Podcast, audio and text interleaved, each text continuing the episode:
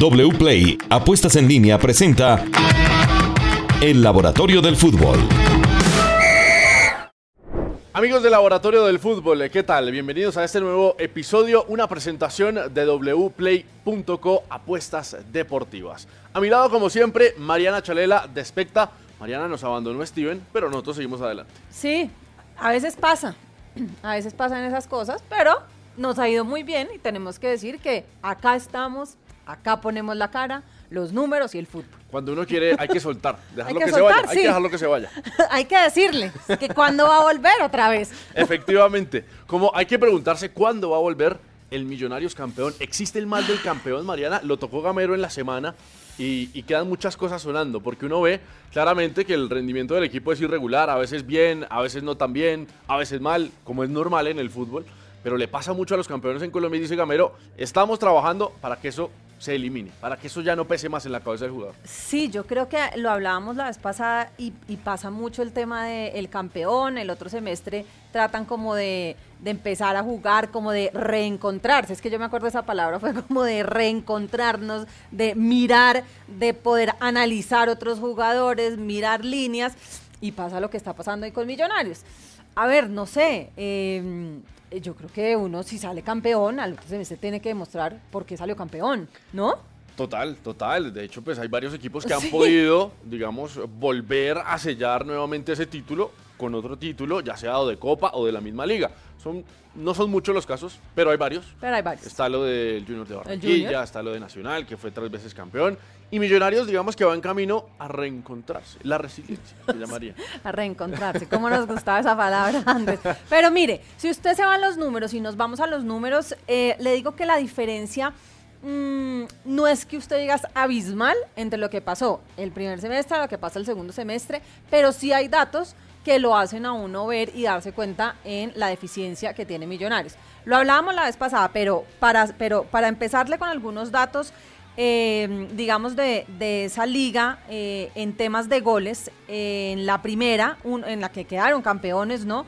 Eh, en goles esperados a favor, 1.32. Mientras que en esta van 1.21. Que digamos, no es tan oh, lejano, no es no tan es tan lejano, pero pues puede ser un número que está ahí. Ahora, ¿cómo se traduce eso, Mariana? Que al equipo no solamente le cuesta marcar gol en esta liga, sino que ya le costaba en el semestre que fue campeón. Entonces, digamos Exacto. que mantiene una línea. Mantiene, mantiene Sí. una línea que le cuesta. Le está le costando un poquito más, pero pues antes también le costaba marcar. Eh, vámonos a los balones perdidos. 100,2 balones perdidos, esto es por 90 minutos, ¿no? Esto es en este semestre, en esta liga. En el primero, 75, perdón, 94,2 balones perdidos. Hay una diferencia. Balones recuperados, 78,68 balones recuperados en esta. En la primera que quedaron campeones, 75,17. Ese dato es prácticamente igual, o sea, no... Es prácticamente igual. Y en duelos ganados tienen el 47% con el 48% del primer semestre. Digamos que los datos tampoco es que se alejen mucho. Igual, en entradas al área de penal, el, semes- el semestre que quedamos- quedaron campeones entraron, digamos, 23,17 veces, mientras que ahorita lo hacen 20. Y toques en el área rival, este semestre 14,11 y el otro 13,83. ¿Qué pasa con Millonarios? Y lo hablamos la vez pasada. Millonarios juega mucho en el área rival, hace un toque-toque muy largo y lo que le pasa es que no está entrando el balón. Pero no es que no está entrando porque no quiere, es porque no rematan al arco. Entonces, esa, de, digamos, deficiencia en lo que Millonarios tiene.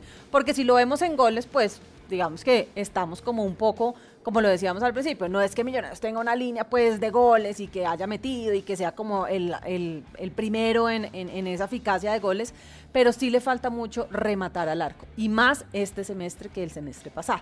Claro, esos números de pronto los podemos entender. Primero, que el equipo efectivamente, eh, el primer se- semestre con su generación era un poquito más efectivo, pero ya le costaba. En este, le sigue costando, ya no es tan fácil generar, ya lo conocen. Eso también le pasa a los campeones. Todos entrenan para ganarle al campeón y eso empieza a pesar. También ya lo conocen, ya saben que Cataño quiebra hacia el medio, ya saben que Daniel Ruiz Sí. es zurdo, más allá de que no haya estado en el semestre del campeón, de que siempre llega a línea de fondo o, o quiebra para rematar, que Macalister Silva se incrusta en- entre los centrales. Digamos que eso es común entre los campeones. Pero me llama la atención y es de pronto que Millonarios está encontrando, más allá de que sigue elaborando mucho fútbol, está encontrando los goles en el juego directo. Sí. De hecho, le hizo tres al Bucaramanga, Al Bucaramanga. Con errores defensivos del Bucaramanga, sí, pero en el juego directo. Porque, precisamente, es un equipo que no tiene mucho remate de media y corta distancia. Y corta distancia. Exacto. Encuentra más los goles ahí que en el juego, como lo decíamos, en ese toque-toque que no han sido, la verdad, nada efectivos. Y este último dato, además, digamos que en este semestre se han convertido por partido 0,38 menos goles de lo esperado. Y en el semestre pasado, Millonarios convirtió 0,11 goles por partido más de lo esperado. Entonces, Bueno, sí. ahí Ahora, se ve un poco la Hay diferencia. en gente el tema. que, que se alarma de pronto un poco más de lo habitual. Millonarios pues sigue sumando puntos importantes, sacó un empate contra Medellín, Sí. eh, está vivo en Copa. Entonces, pues el equipo está a nada de meterse a los ocho porque tiene prácticamente el mismo puntaje que el octavo. Por lo menos eso fluctúa cada fecha. Y en Copa sigue vivo. Entonces, creo que el equipo va y lo, lo dijo McAllister muy claro esta semana en el alargue. Aquí entrar de primero o de octavo es, Es lo, lo mismo. mismo. Eh, sí, eso sí es verdad. Entrar de primero a octavo es lo mismo. Ya ahí es ahí donde uno tiene es que defender y, y mostrar lo que realmente tiene. Porque entrar en estas, eh, en, en estas finales de primero, de segundo, tercero, cuarto, eso no le pone mucho, la verdad. Sí, Pero ahí está, Millonarios tiene que volver a encontrar, a reencontrarse, A como nos gusta esa Retiro palabra. espiritual. Retiro espiritual y entender que tienen otra posibilidad, no de hacer un toque-toque, porque no les está sirviendo los remates al arco, sino como usted dice, rematar de uno. Efectivamente, y, y tiene variantes Gamero para hacerlo en la nómina y eso es lo importante. Cada vez el equipo se ve mejor, mucho más fresco físicamente. Pero los goles que no encuentra de pronto Millonarios, sí los tiene el Junior de Barranquilla con un hombre en especial, Carlos Arturo Vaca. Te iban a retirar, Carlos Arturo, y ahora eres el ídolo del pueblo. ¿Se reinventó Carlos Arturo, Mariana, según los números? Oiga, sí, y la verdad me llama mucho la atención eh, en los partidos que sacamos estos números, porque si uno ve los partidos anteriores que era Carlos Vaca, a los últimos seis partidos que ha tenido Carlos Vaca, es como si fuera otro. Pero es increíble lo mucho que hoy sí la está metiendo eh, Carlos Vaca en el Junior. Como usted decía, creo que la gente está diciendo, no, Carlos Vaca ya no es para acá, ya el fútbol ya no es para él, tan, tan, tan y tan. Yo no sé qué es lo que pasa con los jugadores técnicos y, esta cantidad, ¿no? A veces uno dice, bueno, estaba el bolillo, de pronto no sirvió, no, no estaban como muy eh, compenetrados eh, y llega otro y como que, ¡pum! Sí, se Eso. dispara. Ahora, no es un tema solo de Carlos Vaca, también digamos eso del técnico.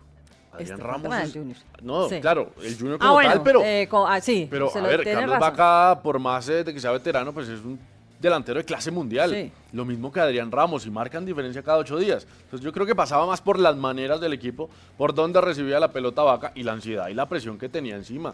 Él se convirtió prácticamente en el salvador cuando el equipo ni siquiera le, le ayudaba. Sí, cuando ni siquiera era allá. Bueno, vámonos a los números y le digo. Este año Carlos Vaca se ha disputado 28 29 partidos de la liga con el Junior, anotando 7 goles y dando 2 asistencias. De esos 6 goles y 2 asistencias han llegado, como le digo, en los últimos 6 partidos de Carlos Vaca. Increíble. ¿Qué pasó en los últimos 6 partidos de Carlos Vaca? Tiene 0,91 goles esperados, 2,8 remates al arco, 12,16 pases completados y 1,6 pases en el último tercio completados. Esto es en los últimos seis partidos. Ahora, oiga bien lo que le digo de los últimos 23 partidos de Carlos Vaca como habían sido. Epa. De esos 91 goles esperados, hizo el 0,22. Estaba muy bajito. De esos remates que tiene hoy, hoy 2,8, hizo 1,39. De esos pases completados que tenía, que tiene hoy en 12,6, los tenía en 7,34. Y de los pases en el último tercio también completados, que tenía en que tenía, perdón, en 1,0,66, sí estaban mucho más bajos, en 0,56. Uy, increíble. Lo de Carlos Vaca es impresionante. Tiene también, em, digamos, en el área rival, como toca y los toques que completa en el área rival, en esos partidos anteriores, de los 23 partidos antes, tenía dos toques en esa área rival. Hoy tiene cinco toques en 90 minutos en el área rival. ¿Cómo entendemos esos datos? Y es simple, Mariana. El cambio de juego del, del Junior de Total. Barranquilla. Con el bolillo, con un técnico defensivo, llegar al área Era imposible. Era, era imposible. Hoy Era Vaca, imposible. que es un delantero completamente de área, que también sabe moverse, tirar diagonales y todo, él no, no se preocupa. La pelota le va a llegar. Él se posiciona, va acompañando la jugada. Cuando le llega, ¡pa! Gol. Exactamente. Acabó. Hoy Vaca no se preocupa. Hoy Vaca sabe que la pelota le llega y que su labor para esto es hacer goles. Y creo que lo está demostrando. Por eso muchas veces, y no somos canzones los periodistas cuando lo decimos, pero es que cuando uno va a analizar un rendimiento individual, primero hay que separar el colectivo y entender a qué se juega y cómo se está jugando. Claro, uno le dice en el Junior de Barranquilla, con los jugadores que tiene uno se imagina, no, eso es una sinfonía. Pero es Que eso uno pensaba, hace ¿no? 10 partidos ese equipo no atacaba. Estaba completamente nublado en ataque y hoy es otro completamente diferente con la mano de Arturo Reyes y con la reivindicación de Vaca porque en lo individual también tiene que aportar. Claro, y lo pero está haciendo. y además ahí usted tiene, toca un tema eh, que a mí me llama mucho la atención cuando empiezan las contrataciones y se forman los equipos y, y va uno viendo como las estrellas que realmente tiene el Junior y la gente a veces dice, no, es que con tanta estrella en el fútbol colombiano a veces no funciona. No, sí, mire que sí funciona. Sí funciona con otra metodología que hoy le está, le está, le está haciendo el nuevo técnico. Efectivamente, el famoso manejo de camerino y manejo de las eh, herramientas que uno tiene. Hay unos que con la nevera llena se mueren de hambre y otros que con muy poquito le dan de comer a todo el mundo. Le dan de comer. Bueno, cambiamos de equipo, Mariana. Este y nos vamos después con las cuotas W Play con Jonathan Vargas. Eh, América de Cali. Es uno de los punteros del campeonato. Sí. Jugando muy bien. En ataque es un equipazo. Pero en defensa, siento yo, no, no he visto el dato, que le siguen llegando mucho, pero no le convierten. Exacto. ¿Cómo le, se siguen eso? le siguen llegando mucho al América, pero no sé qué pasa en la mitad adelante, pero los rivales no le están convirtiendo. Es decir, el América sí llega, pero sus rivales no tienen esa capacidad y digamos esa eficacia de convertirle al América. Entonces vámonos con algunos de los números. Es el octavo equipo de la liga con menos goles por partido en contra, 0.91. Sin embargo, es el cuarto equipo con más goles esperados, en contra con 1,39. Digamos, esta diferencia que usted oye y que y pueden oír ustedes en goles esperados en contra y goles recibidos, dice que sus rivales efectivamente no han sido tan efectivos para convertirle goles al América. Es algo que tiene Lucas, porque es que no es solo de este América. Con Águilas le pasaba exactamente mismo, lo ¿no? mismo. Le llegaban todo el partido, pero hacerle un gol era, Era imposible. imposible. Tienen a la Virgen María en un palo y a, y a Jesús en el otro. De verdad. Porque hay, hay momentos en los, en los que uno dice, uy, América quedó regalado por andar completamente al ataque, pero no le marcan. Pero no le Y marca. Eso es a favor del técnico y de sus jugadores. Sí, exacto. Es otra estructura válida. Lo está haciendo bien. En los últimos siete partidos ha recibido dos goles, mientras que en los primeros cinco partidos de la liga recibió nueve goles en contra. Y además, ¿cómo lo Que recibió? fue una buena crisis, ¿no? De- Todos los esa- esa penaltis, crisis. las manos, o sea, en, en- en dos partidos había recibido cinco penaltis. Entonces, pues, Y en los últimos cuatro partidos no han recibido goles. lo que hacen los estados también eh, emocionales y mentales en los jugadores. Vea que le, le siguen llegando, sigue un equipo que pues, obviamente prioriza el ataque, eh, toma riesgos en defensa, pero ya con una estabilidad no, no aparecen los nervios ni las eh, embarradas de, de antes. de antes. Y le doy este último dato. En estos partidos eh, le dispararon en promedio 9,8 veces al arco, de las cuales tres fueron efectivas. Increíble. Es increíble. Es decir, de casi 10, que usted tenga 3 de efectividad es un promedio muy, Es muy muy, bueno, claro. muy- A ver, es bueno porque no le marcan. Sí, es bueno que no le Pero a él. Malo para el, malo para el rival, Malo que está diciendo, si yo le llego 10 veces y mi efectividad al arco es de 3, hay que empezar a mirar qué pasa con el rival. Para América, buenísimo, porque algo está haciendo muy bien en la defensa. Totalmente. Bueno, eh, cerramos tema América de Cali y nos vamos con cuotas wplay.co. Jonathan Vargas, semana repleta de fútbol, como ya es habitual en Colombia y en el mundo. Hola Andrés, ¿qué tal? ¿Cómo le va? Sí, hablamos del fútbol profesional colombiano y hablamos de las cuotas con wplay.co. Iniciamos con nuestra liga colombiana, los partidos más próximos que ustedes pueden ingresar, divertirse y apostar, lo pueden hacer desde ya. Hablamos del Deportivo Cali frente a Independiente Medellín. El favorito para apostar es el conjunto local, el conjunto azucarero que está pagando 2.40 veces lo apostado. El empate está pagando 3.25 y la victoria del conjunto poderoso de la montaña está pagando 3.10 veces lo apostado. Si usted quiere irse, por ejemplo, apostar por Independiente Independiente Medellín, eh, 100 mil pesos se puede ganar 310 mil a favor del conjunto poderoso de la montaña. O, ¿por qué no? A favor del Deportivo Cali. Se puede ganar 240 mil apostando los mismos 100 mil pesos en wplay.co. El Cali tiene el 40% de probabilidad de ganar este partido y el Independiente de Medellín apenas tiene el 31% de ganar este encuentro. Entre los de los últimos cinco encuentros se han presentado dos victorias para el Medellín, dos empates y una victoria nada más para el Deportivo Cali. Y hablamos de otro partido importante, Once Caldas frente a la Equidad. Equidad que viene de empatar su último partido aquí en el Estadio Metropolitano de Techo en la ciudad de Bogotá. El favorito para apostar en wplay.co es el conjunto local, el Blanco Blanco de Manizales, que está pagando 2.5 veces lo apostado. Usted le apuesta 100 mil pesos al conjunto Albo, se puede llevar 205 mil. El empate está pagando 3.25 y la victoria de la Equidad Seguro se está pagando 4.20 veces lo apostado. Los mismos 100 mil pesos se puede llevar 420 mil apostando al conjunto de Alexis García, que como les digo, viene de empatar en su último encuentro. Entre los, eh, de los últimos cinco partidos se han presentado dos empates y dos ganados para el conjunto del Once Caldas y una victoria nada más para el conjunto de la equidad. Todo esto lo puede conseguir ingresando ya mismo a wplay.co apuestas deportivas en el laboratorio del fútbol. Gracias, Jonathan. Eh, muy amables sus cuotas y, y sus números positivos, pero hay, ot- hay otros que están preocupados y seguramente habrá mucha gente diciendo, uy, ¿quién se va? ¿Se irá el Cali? ¿Unión Magdalena? Pues Cali este semestre no, pero, pero para el otro ya cuando se le descuente va a quedar penando, por eso lo vamos a salvar esta vez. Pero Huila, Jaguares, Unión Magdalena, ¿quién se va, Mariana? ¿Quién tiene peores números y quién se pone la coronita como diciendo, "Mm, mm, levanto la mano, me quiero ir? Oiga, cuando uno se pone a hacer los números, eh, uno a veces dice, no puedo, no, no puedo creer que un equipo tenga números tan bajos. Es que es, a veces uno dice, sí, a ver, no podemos decir que es que nuestra liga colombiana, pues eso uno dice, pero hay números muy, muy buenos. Ahora, voy a decir una cosa.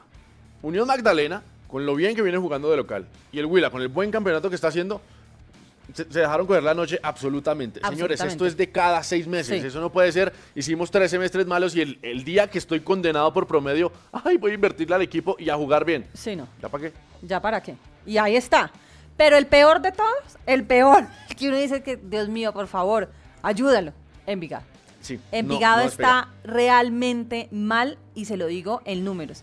De, de 2,9 tiros, eh, hace 2,9 tiros al arco, es el peor en, digamos, en este, en este ítem. O sea, usted en un partido de 90 minutos hacer 2,9 No, tiros al arco, es como lo que le pasa a los rivales del América, que le llegan, pero no pasa absolutamente nada. Es el segundo equipo con menos balones recuperados por partido con el 69 con 69.5%. El equipo de menos efectividad en los duelos, 44%. Es el equipo con menos contraataques por partido, 0,6. No.